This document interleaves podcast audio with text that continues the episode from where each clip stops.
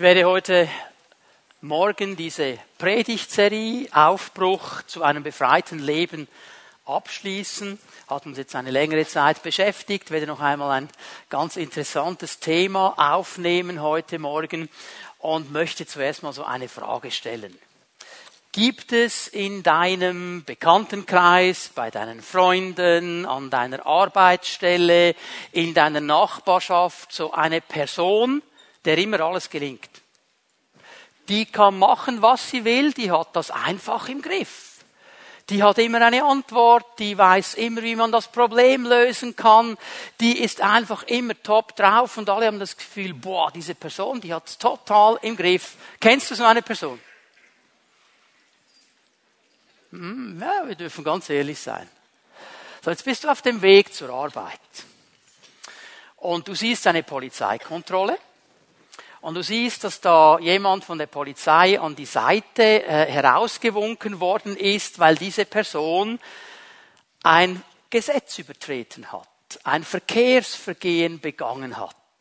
Und ein Blick aus dem Augenwinkel genügt dir klar zu machen, es ist genau diese Person, der immer alles gelingt. Hand aufs Herz, wie fühlst du dich? Ja! So cool, oder? Herzlich willkommen in der Welt von Eifersucht und Neid. Darüber werden wir sprechen heute Morgen. Denn Schadenfreude ist eine Auswirkung von Eifersucht und Neid. Und das Wort Gottes hat einiges zu sagen zu diesem Thema. Wir wollen ein bisschen da hineintauchen. Und ich möchte euch einladen, Galater 5 aufzuschlagen. Galater 5. Wir lesen die Verse 25 und 26. Galater 5, die Verse 25 und 26. Da wir also durch Gottes Geist ein neues Leben haben, wollen wir uns jetzt auch auf Schritt und Tritt von diesem Geist bestimmen lassen. Ich möchte hier gleich mal eine Pause machen, weil was Paulus hier sagt, ist absolut zentral und wichtig. Er betont hier in diesem Vers 25, dass wir durch den Geist Gottes ein neues Leben bekommen haben. Der Geist Gottes hat in uns etwas Neues bewirkt. Und nur durch dieses Neue sind wir überhaupt in der Lage, mit all diesen Ansprüchen, die das Wort Gottes stellt, mit all diesen Vorgaben, die uns das Wort Gottes gibt, irgendwo Schritt zu halten. Aus unserer eigenen Kraft werden wir diese Standards nie erreichen können. Wir werden das nicht schaffen. Wir brauchen diese Hilfe Gottes, diesen Geist Gottes. Erinnert euch ganz am Anfang in der ersten Predigt dieser Serie, habe ich euch auf dieses Dilemma hingewiesen, das Paulus in Römer 7 aufnimmt, dass er auf sein Leben schaut und sagt, ja, das Gute, das ich tun will, das tue ich nicht. Und das Schlechte, das ich nicht tun will, das tue ich.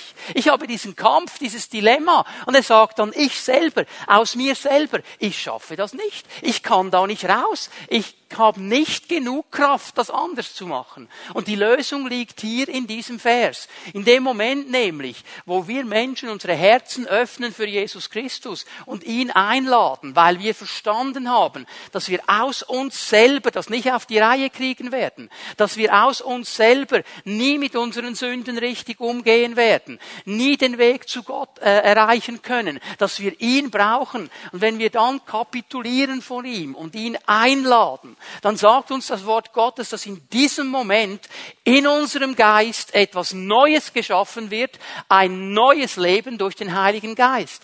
Und aus der Kraft dieses neuen Lebens können wir jetzt diese Standards von Gott auch befolgen und können ihnen nachgehen.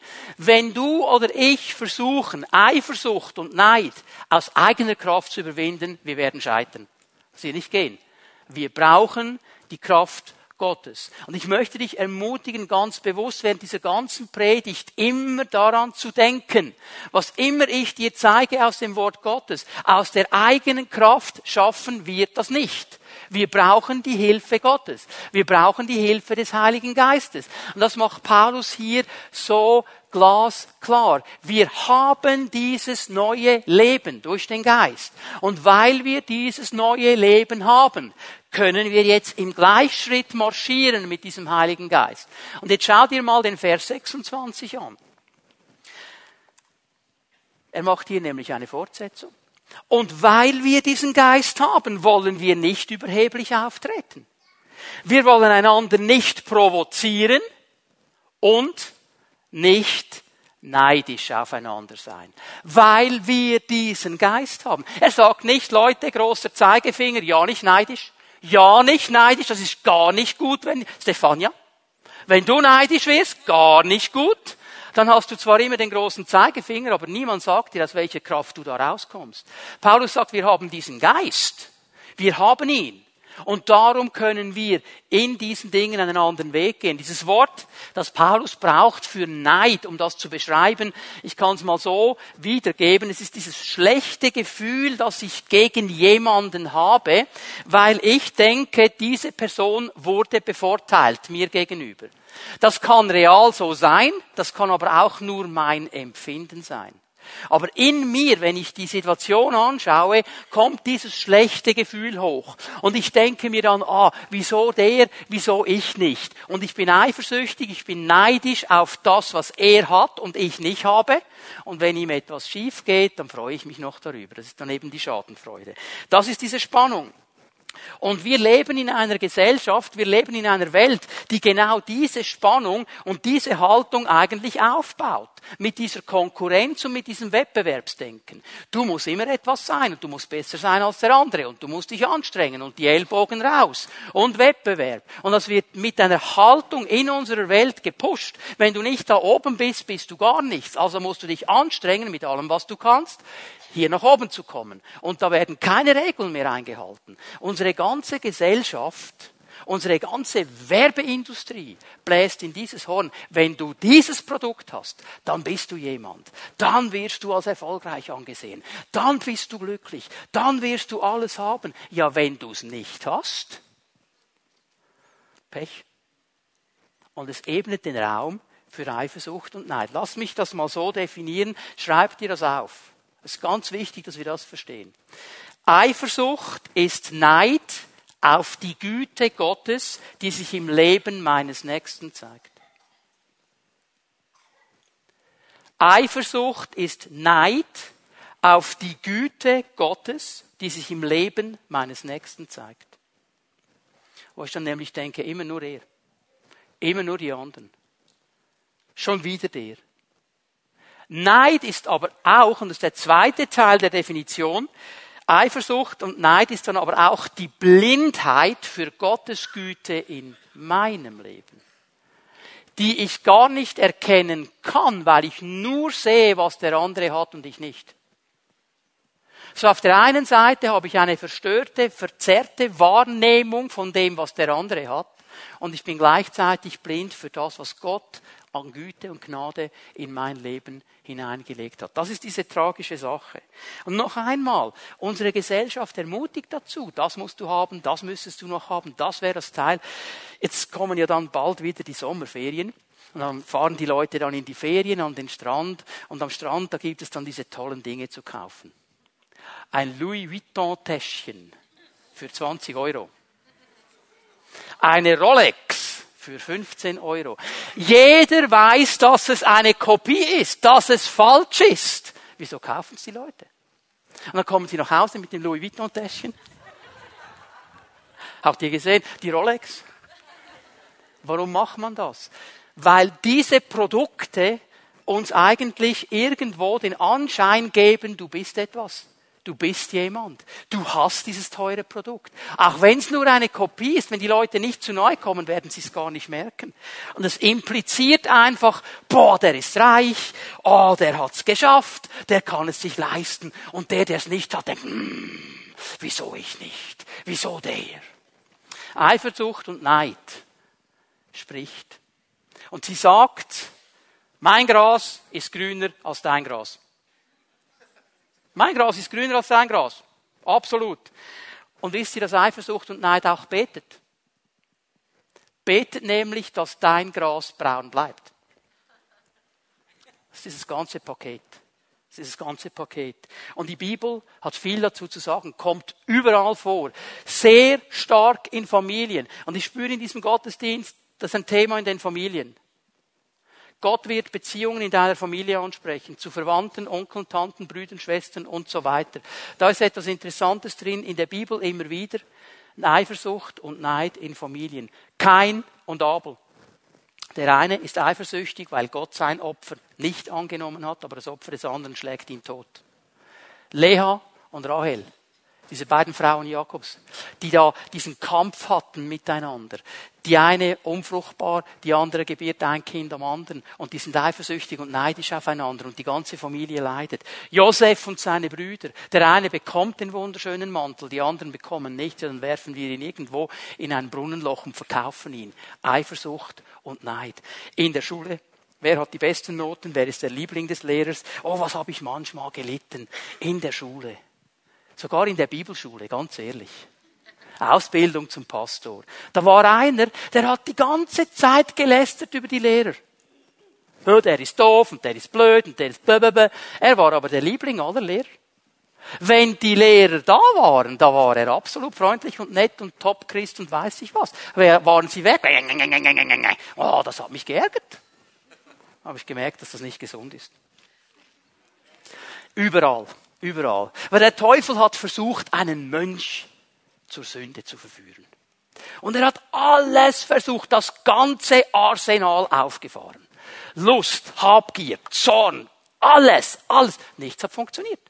Der war resistent gegen jede Versuchung. Absolut resistent. Der Teufel wusste nicht mehr, was er noch machen könnte, um den irgendwie zur Sünde zu verführen. Dann haben sie einen Rat gemacht miteinander, die Dämonen waren auch noch da. Und ein Dämon hat gesagt, ja, ich sag dir, was du machen musst. Ganz einfacher Trick. Sag ihm einfach, dass sein Mitmönch, der in der Zelle nebenan wohnt, zum Bischof geweiht wurde. Und in dem Moment war die Eifersucht und der Neid da. Wieso der? Wieso nicht ich? Ich wäre ein besserer Bischof als er. In dem Moment war es da. Eifersucht und Neid. Das ist ein ganz, ganz großes Thema. Und ich möchte mir mit euch zusammen mal hineinschauen, was die Bibel uns zu sagen hat, wie sich dieses eifersüchtig sein, dieses neidisch sein auswirkt in unserem Leben. Da ist die Bibel ganz klar und zeigt es uns. Wir wollen dann aber auch darüber sprechen, wie wir das überwinden können durch die Kraft des Heiligen Geistes. Und lass mich eines gleich jetzt sagen, das ist immer ein Lernprozess. Es geht nicht so, dass dann jemand am Ende des Gottesdienstes dir die Hände auflegt und du bist nie mehr eifersüchtig und neidisch. Aber es ist dieses Entscheiden, das ich treffe, diese Entscheidung, die sagt, ich will das nicht mehr. Und mit der Kraft des Heiligen Geistes werde ich Schritt für Schritt gehen. Und dann ist es ein Lernprozess. Und wir sind mit Lernprozessen, das ist eine Sache. Unsere jüngste Tochter, die ist jetzt dran und sie lernt Autofahren. Und dann gibt es immer eine Sache, wenn sie nach Hause kommt, klar, Papi, gehen wir Autofahren. Und wenn es irgendwie geht, dann gehen wir Autofahren. Und wisst ihr, was dann immer geschieht, ist folgendes. Ich trete fast immer das Bodenblech durch. Weil ich will immer viel früher bremsen als sie. Sie hat noch nicht die Voraussicht, die man hat, wenn man 40 Jahre Auto fährt. Sie lernt es. Das ist der Lernprozess. Also denke nicht eine Predigt und dann ist alles Roger, aber du beginnst mit dem Heiligen Geist und du kannst überwinden. So, was sind die Auswirkungen von Eifersucht und Neid? Jakobus 4, Vers 1. Das erste, was wir hier sehen, ist, dass Eifersucht und Neid immer Konflikt hervorbringen wird. Es wird immer zu Konflikten kommen. Woher kommen die Auseinandersetzungen unter euch? Woher die Streitigkeiten? Also denkt daran, er schreibt hier an eine Gemeinde, er schreibt an Christen. Und er sagt, Leute, bei euch gibt es Streit, bei euch gibt es Auseinandersetzungen. Und woher kommen die? Kommen sie nicht daher, dass in euch selbst ein Kampf tobt? Eure eigensüchtigen Wünsche führen einen regelrechten Krieg gegen das, was Gott von euch möchte. Das ist genau diese Spannung, die Paulus anschreibt. Ja, das Gute, das ich will, das mache ich nicht. Das Schlechte, das ich nicht will, das mache ich. Das ist diese Spannung. Und er sagt, der Schlüssel hier ist diese eigensüchtige Wünsche, diese Eifersucht, dieser Neid. Und das führt zu Streitigkeiten, weil Eifersucht und Neid immer Beziehung zerstören wird. Es wird immer Beziehung zerstören. Streitigkeiten unter euch, weil du kannst nicht eine gute Beziehung haben mit jemandem, auf den du neidisch bist, auf den du eifersüchtig bist, von dem du denkst, er ist in einer Position, wo er eigentlich gar nicht hingehört, weil ich da hingehören würde. Er hat etwas, das ihm eigentlich gar nicht gehören sollte, weil ich es haben sollte. Kannst du nicht Beziehung haben. Das wird immer Beziehung zerstören. Das ist der Grund auch in vielen Familien, wieso Beziehungen so schwierig sind, weil irgendwo drin dieses Programm abläuft, Eifersucht, Neid und dann am besten noch Schadenfreude, wenn es schief läuft. Das sind diese Punkte. Und die müssen wir packen mit der Hilfe des Heiligen Geistes. Und natürlich auch Wettkampf gehört dazu. Unsere Gesellschaft sagt, also ich sage euch, etwas vom Genialsten, was ihr machen könnt dieses Jahr, ist in die Pfimi Bernferien zu kommen. Genial. September werden wir nach Italien gehen, waren schon letztes Jahr in Italien, das war so genial. Wisst ihr, da lernst du dann die Pfimi-Familie kennen. Du lernst relativ schnell kennen, was ist seine Vorliebe, was ist ihre Vorliebe, was hat er gern, was hat sie gern. Und wisst ihr, was ich auch kennengelernt habe? Als wir älteren heiligen Herren Fußball gespielt haben. Ich sage euch, ich habe eine Seite an meinen Brüdern kennengelernt, die habe ich so noch nie gesehen. Wettbewerb pur. Da kannst du jede Bruderschaft vergessen. Das war so egal, wer da stand. Da wurde gerempelt, da wurde geschubst, da wurde Haken gestellt. Jeder wollte siegen. Und wehe, der andere war besser. Vergiss es. Kannst du alles lernen in den Pfimi-Ferien. Wir sind alle unterwegs. Das sind genau diese Punkte. Wieso kann der das? Wieso? Oh, Eifersucht und Neid. Und es wird immer Konflikt. Da waren wir keine Freunde. Da waren wir keine Brüder. Da wollte jeder nur gewinnen.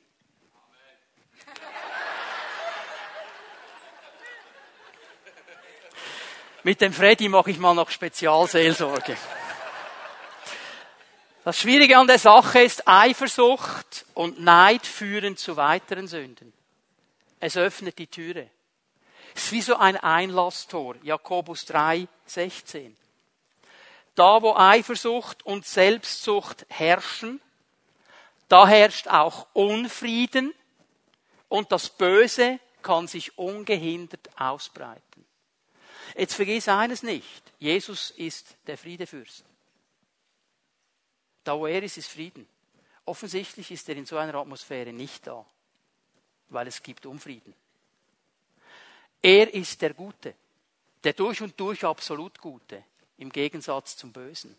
Da, wo Eifersucht und Neid ist, ist er nicht da, weil da breitet sich das Böse ungehindert aus. Es ist ein Türöffner für eine Spirale, die losgeht. Und ich habe mir darüber so Gedanken gemacht, wie viele Lügen, wie viele Verfluchungen, wie viele Gerüchte wurden in Umlauf gesetzt aufgrund von Eifersucht und Neid wo man gewisse Dinge in Umlauf gesetzt hat.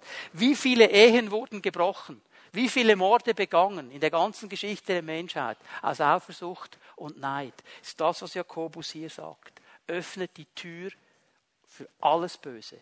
Ungehindert kann es sich ausbreiten. Miriam, die große Prophetin, über die wir gesprochen haben vor zwei Wochen, die das Volk Gottes angeleitet hat im Lobpreis, in der Anbetung, irgendwann wurde sie eifersüchtig auf ihren Bruder. Und hat gesagt, ja, wieso eigentlich immer er? Das kann ich auch. Ich bin auch mit Gott verbunden. Sie wird aussätzig. Krasse Auswirkung. Judas, der war absolut eifersüchtig und neidisch auf Maria. Und auf Jesus auch. Warum? Er hat gefunden, das ist absolute Vergeudung, dieses Nardenöl über Jesus auszugießen, der wird dann eh sterben. Man hätte es verkaufen können und den Armen das Geld geben können. Klammer, die Bibel ist so offen, an dem hat er gar kein Interesse, er wollte das Geld für sich einzacken. Eifersucht und Neid. Und warum wurde Jesus gekreuzigt? Weil die Pharisäer und die Schriftgelehrten neidisch waren auf ihn, eifersüchtig. Jetzt waren sie nicht mehr die Platzhirschen. Es war ein neuer da. Und alle sind dem nachgefolgt. Oh, den müssen wir auf die Seite schaffen. Eifersucht und Neid öffnet die Tür. Hat eine Kraft in sich, dass das Böse sich ausbreitet. Die Bibel zeigt uns das einfach. Bringt noch keine Lösungen, zeigt uns das einfach. Und das dritte, Eifersucht und Neid richten dich und mich zugrunde. Wenn wir es zulassen, wenn wir es laufen lassen, es richtet uns zugrunde. Schau mal Sprüche 14, Vers 30. Ein zufriedenes Herz belebt den Körper, aber Eifersucht ist wie Fäulnis in den Knochen. Und dieses hebräische Wort Fäulnis, das kann man übersetzen mit verrotten, verfaulen, infiziert sein, eine Infektion haben. Also mit anderen Worten sagt der Schreiber der Sprüche hier, wenn du Eifersucht in deinem Leben hast und laufen lässt, wirst du innerlich verfaulen.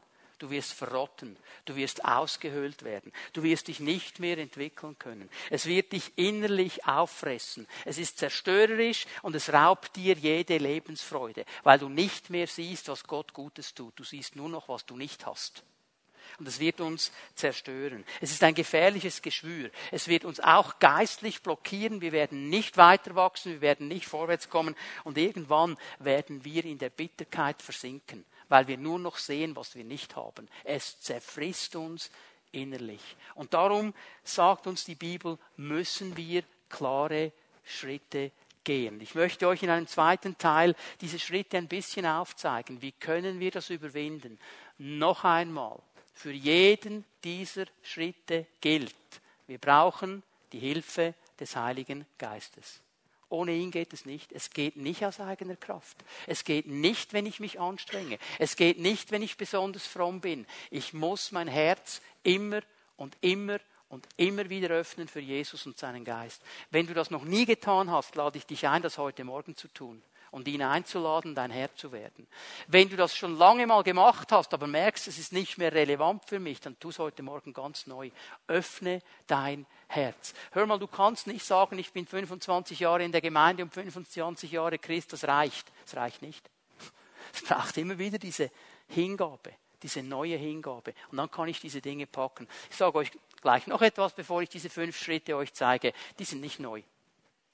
Ich gehe davon aus, dass viele von uns das schon mehr als einmal gehört haben. Aber also, wenn ich es höre, reicht es nicht. Wenn ich etwas höre, reicht es noch nicht. Wenn ich etwas weiß, raucht es immer noch nicht. Ich muss anfangen, Schritte zu tun. Und ich kann sie nur tun mit der Hilfe des Heiligen Geistes. Erster Schritt. Vergleiche dich nicht mit anderen. Vergleiche dich nicht mit anderen.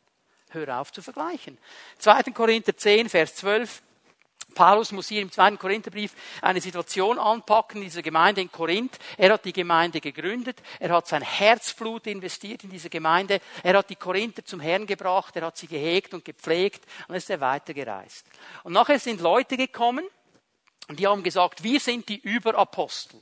Wir sind die Mega-Apostel. Wir haben es viel besser im Griff als Paulus. Paulus ist ein Hämpfli-Bämpfli, ein Klächzer, der hat gar nichts zu sagen. Wir sind die tollen Leute. Wir haben es im Griff. Und sie haben diese Gemeinde übernommen. Und jetzt muss Paulus hier reagieren. Und er tut das ein bisschen sarkastisch hier im ersten Moment. Schau mal. Eines freilich, 2. Korinther 10, Vers 12, trauen wir uns nicht zu, uns zu denen zu zählen, oder uns mit denen auf eine Stufe zu stellen, die sich selbst empfehlen. Er sagt, Leute, schaut mal, die sind so viel besser als wir. Die empfehlen sich selber. Klammer, was haben sie eigentlich vorzuweisen? Wer hat die Gemeinde gebaut? Wer hat sich investiert in euch? Die sind einfach in ein gemachtes Nest gesessen und haben sich selber empfohlen. Und ihr glaubt ihnen, ihr geht mit ihnen mit.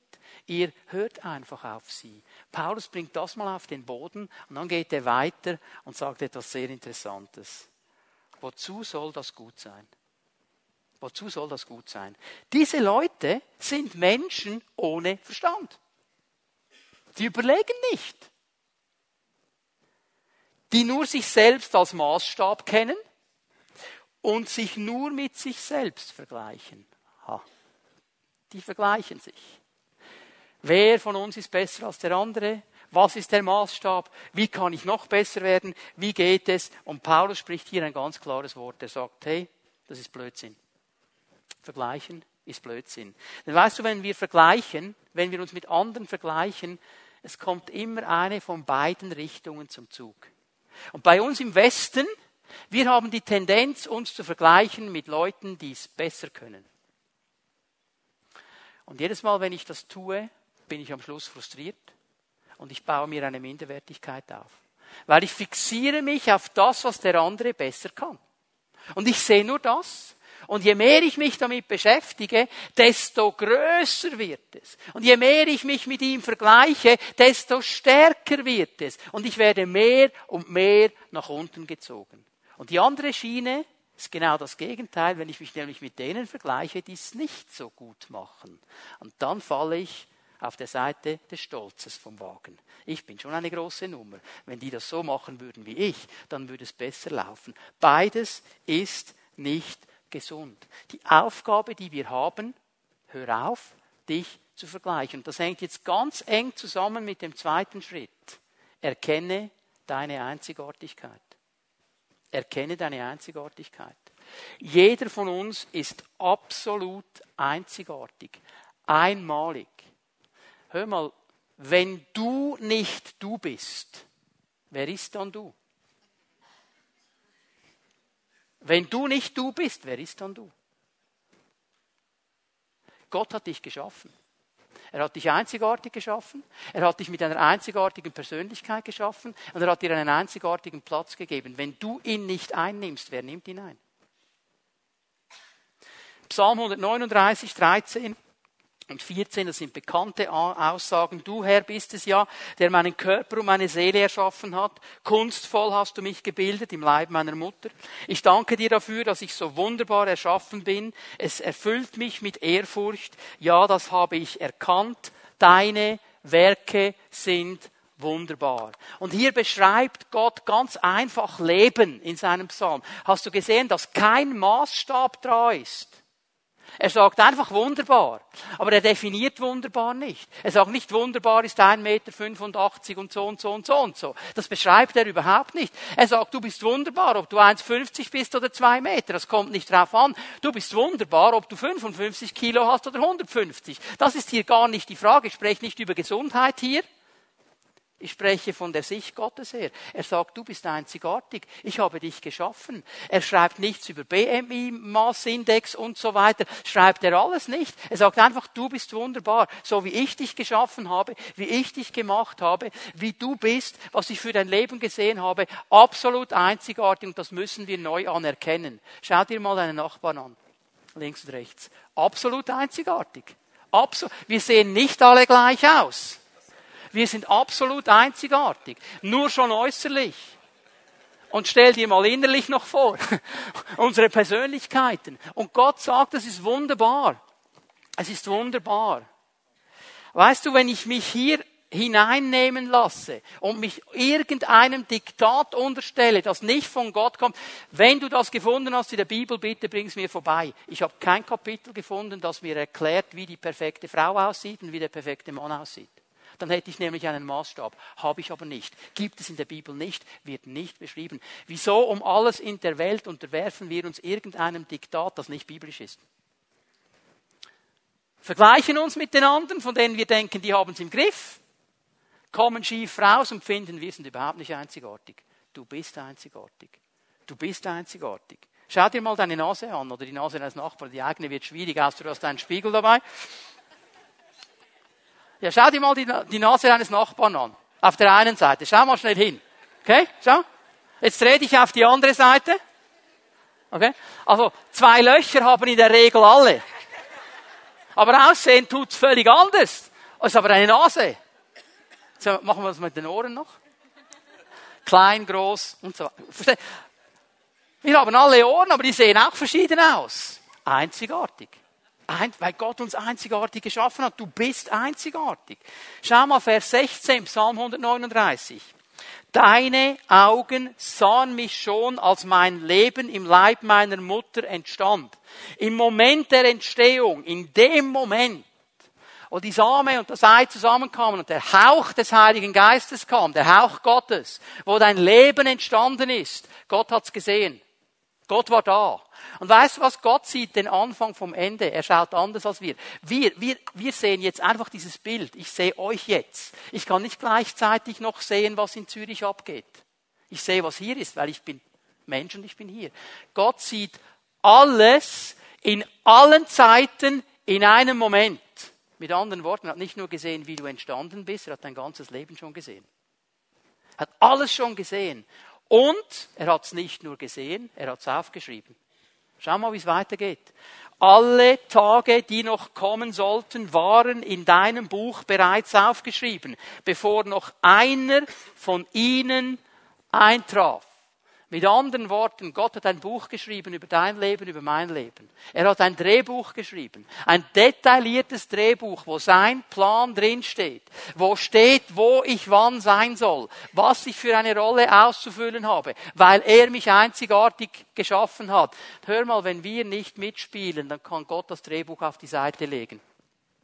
Weil der Hauptdarsteller nicht mitmacht weil er das Gefühl hat, ich bin nichtsfähig, ich bin doof, ich bin blöd, ich bin hässlich, ich bin. Und jetzt kannst du selber noch anfügen, was du anfügen willst. Nein, du bist einzigartig. Gott hat dich geschaffen und er hat einen wunderbaren Plan. Und bitte höre auf zu sagen, was Gott plant, sei schlecht. Gott hat einen Plan. Der dritte Schritt, freue dich an dem, was du hast. Freue dich an dem, was du hast. Wir sind so damit beschäftigt, uns Gedanken darüber zu machen, was wir nicht haben, dass wir uns nicht freuen an dem, was wir haben. Das ist wie der Hansdampf im Schneckenloch, oder? Was er hat, passt ihm nicht und was er eben will, das hat er nicht. Und er ist in diesem Hamsterrad drin und kommt nicht mehr raus. Das ist das ganze Problem hier. Hinter dieser Eifersucht, hinter diesem Neid steht eigentlich eine Lüge. Wenn du mehr hättest, wenn du das noch hättest, dann wärst du beliebt, dann wärst du erfolgreich, dann wärst du glücklich, dann wäre dein Leben in Ordnung. Das ist eine Lüge des Teufels. Denn wenn du es dann hast, kommt das nächste, das du nicht hast. Und du bist im Hamsterrad. Du kannst mal das Buch des Predigers aufschlagen im Alten Testament. Äh, lass mich kurz etwas sagen. Das Buch des Predigers kann einem ziemlich frustrieren wenn man so liest.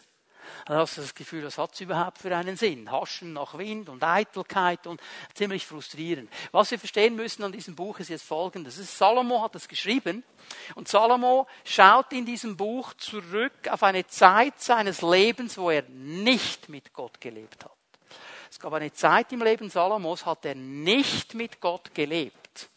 Und der Schlüsselvers oder das Schlüsselwort dieses Buches Prediger ist, ich habe das Leben beobachtet unter der Sonne. Das heißt nur das Natürliche. Ich habe Gott ausgeklammert. Erst ganz am Schluss, Kapitel 12, holt er Gott wieder zurück ins Boot. Aber alles, was er bis da beschreibt, hat er Gott wie ausgelassen. Und jetzt sagt er etwas Interessantes in Prediger 6, Vers 9. Besser genießen, was man vor Augen hat, als das Verlangen schweifen lassen. Auch das ist nichtig und ein Greifen nach dem Wind. Hast du schon mal versucht, den Wind festzuhalten? Viel Vergnügen.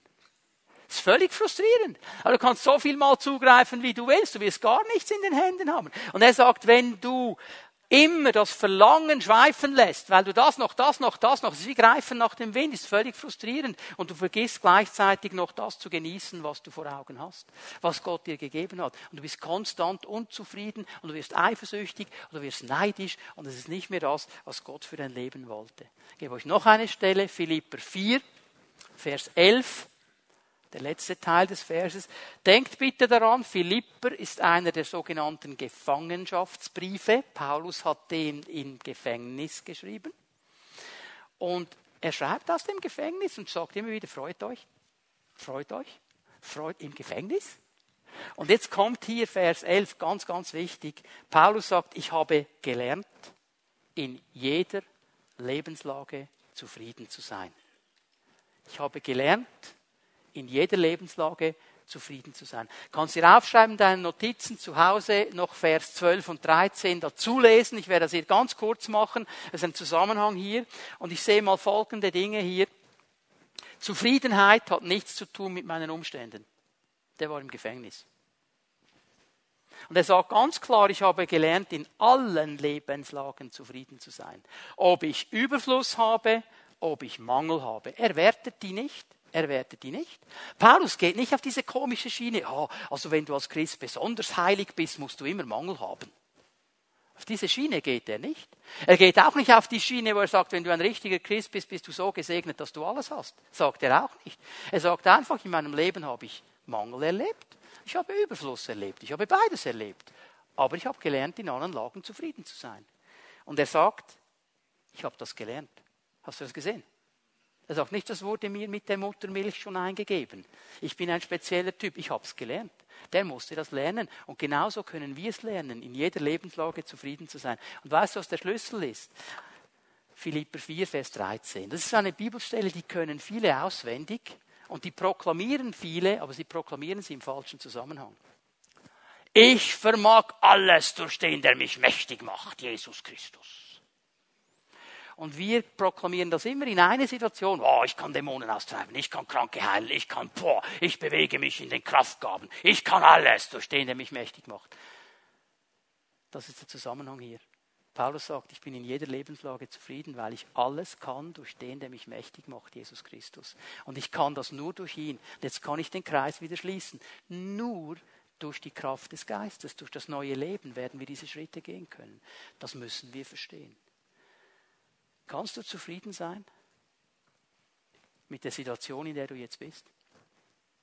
Kannst du Ja sagen zu einer Situation, die vielleicht nicht perfekt ist in allen Situationen, wo es noch Potenzial nach oben gibt?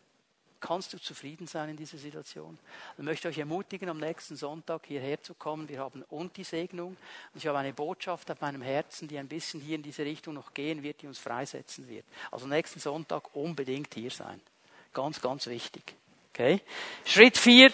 Auch das ist nichts Neues. Lerne in der Liebe Gottes zu leben.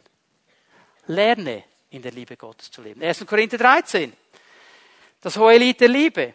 Vers 4, Liebe ist geduldig, Liebe ist freundlich, sie kennt keinen Neid. In der Liebe gibt es keinen Neid und keine Eifersucht. Das gehört nicht zu Liebe. Das ist nicht das, was in der Liebe drin ist. Nun haben wir diese große Aufgabe in Matthäus 22, 39, wo Jesus uns sagt, äh, gebe euch ein zweites Gebot, liebe deinen Mitmenschen wie dich selbst. Also diese Liebe soll zum Mitmenschen gehen und da ist kein Neid drin, keine Eifersucht drin, die die Beziehung dann irgendwie torpediert oder nach unten zieht, weil es von Gott herkommt. Und weißt du, was Jesus hier erwähnt, den Nächsten zu lieben wie dich selbst, das ist uns nicht angeboren. Wenn es uns nämlich angeboren wäre, wenn es einfach der Modus wäre, nach dem wir sowieso funktionieren, müsste Jesus gar nicht sagen. Dann würde sie automatisch so laufen. Aber es ist uns nicht angeboren. Und auch unsere Gesellschaft sagt nicht, ja, liebe deinen Nächsten. Die sagt, schau mal für dich und dann nochmal für dich und nochmal für dich. Das ist etwas ganz anderes. Aber diese Einstellung hier ist Grundlage für ein glückliches Leben. Und weißt du, wie wir das schaffen? Nicht aus uns selber. Römer 5, Vers 5. Die Liebe Gottes ist ausgegossen in unsere Herzen durch den Heiligen Geist. Jetzt sind wir wieder beim Heiligen Geist. Auch das schaffen wir nicht aus uns selber. Aber Gott hat ein Depot in unsere Herzen hineingelegt. Er hat den Heiligen Geist ausgegossen. Und darum ist es hier eine Entscheidung. Ich entscheide mich für diese Liebe. Und ich habe den Heiligen Geist, der mir das absolute Backup gibt, wenn ich mich entscheide. Weil es ausgegossen ist in mein Leben hinein. Seine Liebe in mir hilft mir, den Nächsten zu lieben. Das ist eine Entscheidung. Und der letzte Schritt, den ich euch zeigen möchte, fokussiere dich darauf, Gott zu gefallen. Nimm deinen Fokus mal weg von all den Dingen, die du noch nicht hast, die noch nicht da sind, und fokussiere dich darauf, Gott zu gefallen. Ich glaube, Samuel hat Matthäus 6,33 bekommen, oder? Trachte zuerst nach dem Reiche Gottes und nach seiner Gerechtigkeit und alles andere wird euch zufallen. Fokus.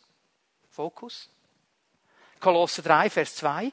Richtet eure Gedanken auf das, was im Himmel ist, nicht auf das, was zum irdischen Welt gehört. Fokus. Auf was fokussiere ich mich?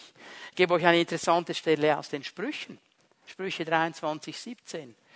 Eifere dich nicht, das müsste man eigentlich wörtlich übersetzen, sei nicht eifersüchtig über Menschen, die sich von Gott abwenden.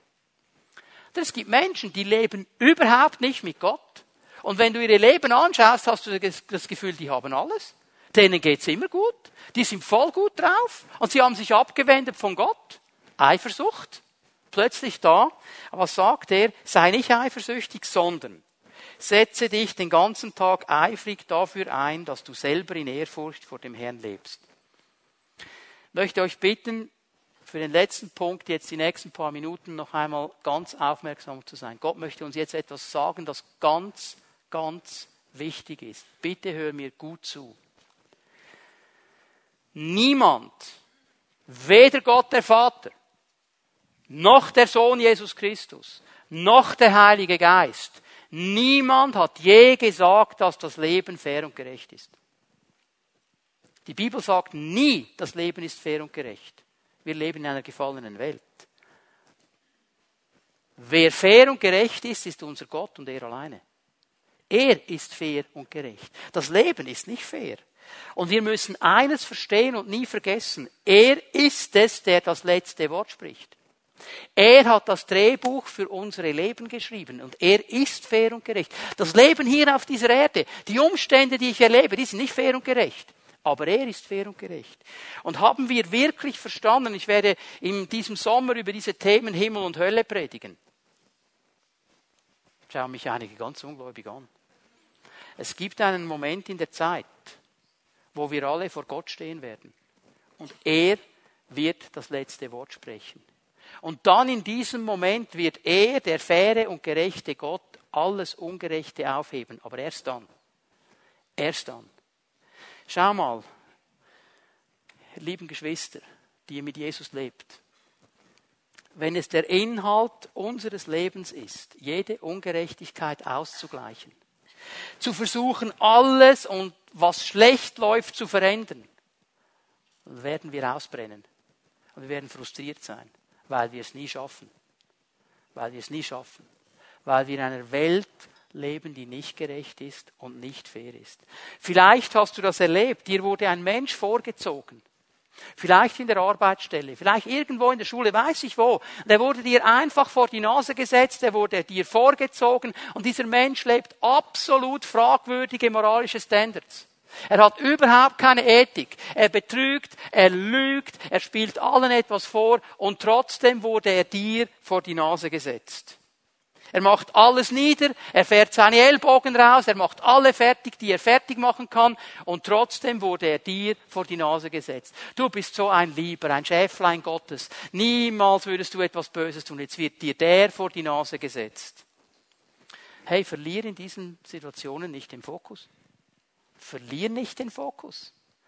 Wir haben in diesen Situationen nur eine Aufgabe. Sie steht in Sprüche 23, 17. Setze dich den ganzen Tag eifrig dafür ein, dass du selber in Ehrfurcht vor dem Herrn lebst. Das ist die Aufgabe, die wir haben. Er ist der Richter. Er ist gerecht und fair. Er hat die Zeit in der Hand. Er wird zum richtigen Zeitpunkt handeln. Und er weiß genau, wann das ist und wie das sein wird. Das definieren nicht wir. So viele Christen sind bitter, frustriert und sauer auf Gott Gott, weil er nicht gemacht hat, was du willst. Wer ist Gott? Du oder er? Wer hat's im Griff? Du oder er? Wir müssen lernen, uns zu fokussieren. Und in diesen Situationen gemäß Psalm 73 zu sagen, dennoch. Dennoch.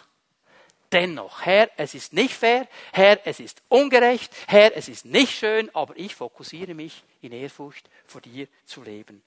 Kämpfst du mit Eifersucht? Nein in der Schule, an der Arbeitsstelle, in der Nachbarschaft, in der Familie? Gibt es da einen Bruder, der immer alles besser konnte als du, der immer das Lob gehört hat, du hast es nie gehört? Gab es eine Schwester, die einfach immer besser aussah als du? Alle Jungs haben ihr nachgeschaut, dich haben sie nicht mal gekannt. Es ist Zeit, heute Morgen diese Dinge zum Kreuz zu bringen. Du bist einzigartig. Du bist von Gott gewollt. Du bist sein Schnuckiputzi. Er liebt dich. Und er möchte, dass du anfängst, diese Rolle einzunehmen in deinem Leben, die er dir geplant hat. Weißt du, denk immer daran, die Wurzel ist das Vergleichen. Wer hat dir gesagt, dass du dich vergleichen musst? Freust du dich, wenn andere einen Fehler machen? Wenn, wenn, wenn den anderen etwas misslingt. Dein Nachbar mit diesem protzigen Haus und dem protzigen Auto und der protzigen Frau. Und jetzt macht er Konkurs. Und du sagst, ich hab's immer gewusst. Hör mal, das ist nicht christlich. Das ist nicht christlich. Das ist völlig daneben. Wenn du so handelst, wirst du dein Leben zugrunde richten. Das ist der Hand Gottes. Es ist der Hand Gottes, einen zu segnen, den anderen nicht, den einen groß zu machen, den anderen nicht, in der Hand Gottes. Aber wenn ich weiß, in meinem Herzen weiß, Gott hat ein Drehbuch für mein Leben geschrieben. Und es ist absolut perfekt und absolut erfüllend und absolut gut, weil es absolut der vollkommene Wille Gottes für mein Leben ist, dann werde ich ein erfülltes Leben leben. Egal, ob ich jemals in meinem Leben ein protziges Auto habe oder nicht, oder eine protzige Wohnung oder was noch immer. Okay? Egal. Weil ich bin in dem, was Gott möchte für mein Leben. Ich muss mich nicht vergleichen, ich muss mich nicht immer wieder neu erfinden, um bei den Leuten zu sein. Wisst ihr, Facebook, Twitter, Instagram hilft hier mit. Noch schnell ein Selfie machen und noch ein Selfie und natürlich die Problemzonen, die cutten wir weg oder photoshoppen sie. Und dann sehen wir alle aus wie kleine Arnolds oder weiß ich wie, oder? Alle haben ein Sixpack und alle haben strahlend weiße Zähne. Schau sie dir mal in der Realität an kannst du einfach froh sein, wenn du ihnen nicht nachts begegnest, bekämst du den Schock deines Lebens.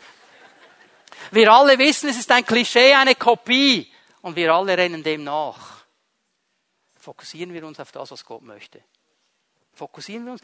Weißt du, wenn wir vor Gott stehen, dann wird er nicht sagen, ja, also, also jetzt Tom, also jetzt hast du Runzeln bekommen, Rinkel bekommen da und wirst langsam alt, oder? Also jetzt bist du schon ein bisschen enttäuscht. Also von dir hätte ich gedacht, du wirst immer aussehen wie 20. Ja, muss mir schon überlegen, ob ich jetzt dich reinlasse hier im Himmel. Das wird er nicht sagen. Das wird er nicht sagen. Weißt du, was er sagen wird? Tom, du hast Talente bekommen. Hast du sie eingesetzt? Egal wie du ausgesehen hast, egal was du nebenbei noch an guten, schlechten gemacht hast, hast du die Talente eingesetzt. Verstehen wir? Die Welt spricht immer von Äußerlichkeiten und wir sind gefangen da drin und vergleichen uns. Gott sieht etwas ganz anderes. Fokussiere dich auf das, was er möchte. Und du wirst einen Ausgleich in deinem Leben haben. Die Antwort für all diese Dinge, für dieses innerlich aufgefressen werden, weil Eifersucht und Neid da ist, für dieses frustriert sein, weil es nicht so ist, wie du denkst, die Antwort ist das Kreuz von Jesus Christus. An diesem Kreuz hat er meine Eifersucht und meinen Neid mitgenommen. Er hat es da hingenagelt. An diesem Kreuz hat er alles in die Wege geleitet, dass der Heilige Geist in unsere Herzen ausgegossen werden kann und ich durch den Heiligen Geist ein neues Leben habe und anders leben kann. Er hat alles getan, um mir den Weg zu ebnen, dass ich Schritt für Schritt in diesem neuen Leben gehe. Nicht innerlich zerfressen werden muss durch Eifersucht und Neid, sondern auf ihn schauen kann und sagen kann, Jesus, du hast einen guten Plan für mein Leben. Das Kreuz von Jesus ist der Ort der Befreiung, der Wiederherstellung und des Sieges. Können wir aufstehen miteinander?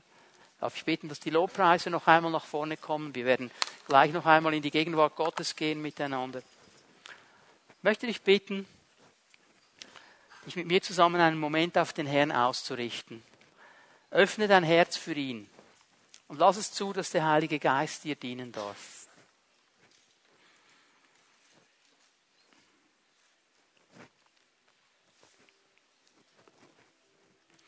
Und ich sehe in meinem Geist einige Menschen hier, die wirklich in diesem ganzen Bereich von Familienbeziehungen drin gebunden sind. Diese Eifersucht, dieser Neid, das würdest du nie so sagen. Auf Geschwister, auf Verwandte.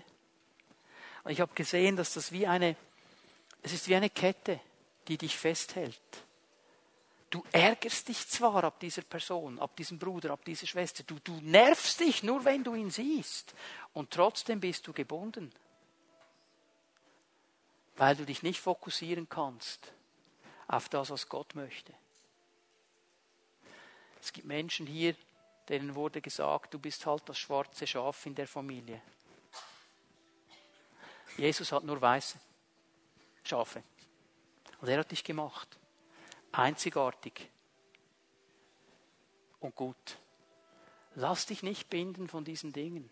Lass dich nicht binden von dem, was Menschen gesagt haben. Fang an zu sehen, was Gott sieht. Denn wenn wir uns binden lassen von diesen Worten von Menschen, dann sind diese Worte unser Maßstab. Und dann wird es nie genügen. Dann wird es nie richtig sein. Und wir sehen nicht mehr, was Gott sagt. Aber er möchte dir begegnen heute Morgen. Und er möchte dich freisetzen. Er sieht die Verletzungen in deinem Herzen. Diese Worte tun weh. Diese Worte tun weh.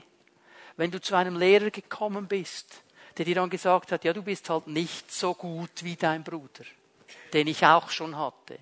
Oder du bist nicht so freundlich wie deine Schwester, die ich auch schon hatte. Das tut weh.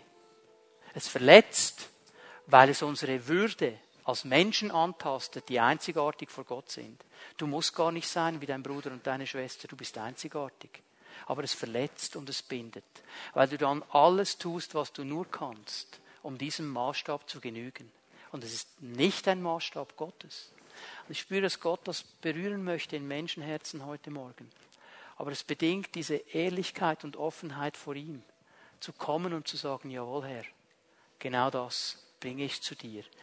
Das ist die Wurzel meiner Eifersucht, meines Neides. Ich will das nicht mehr. Ich bringe es zu dir.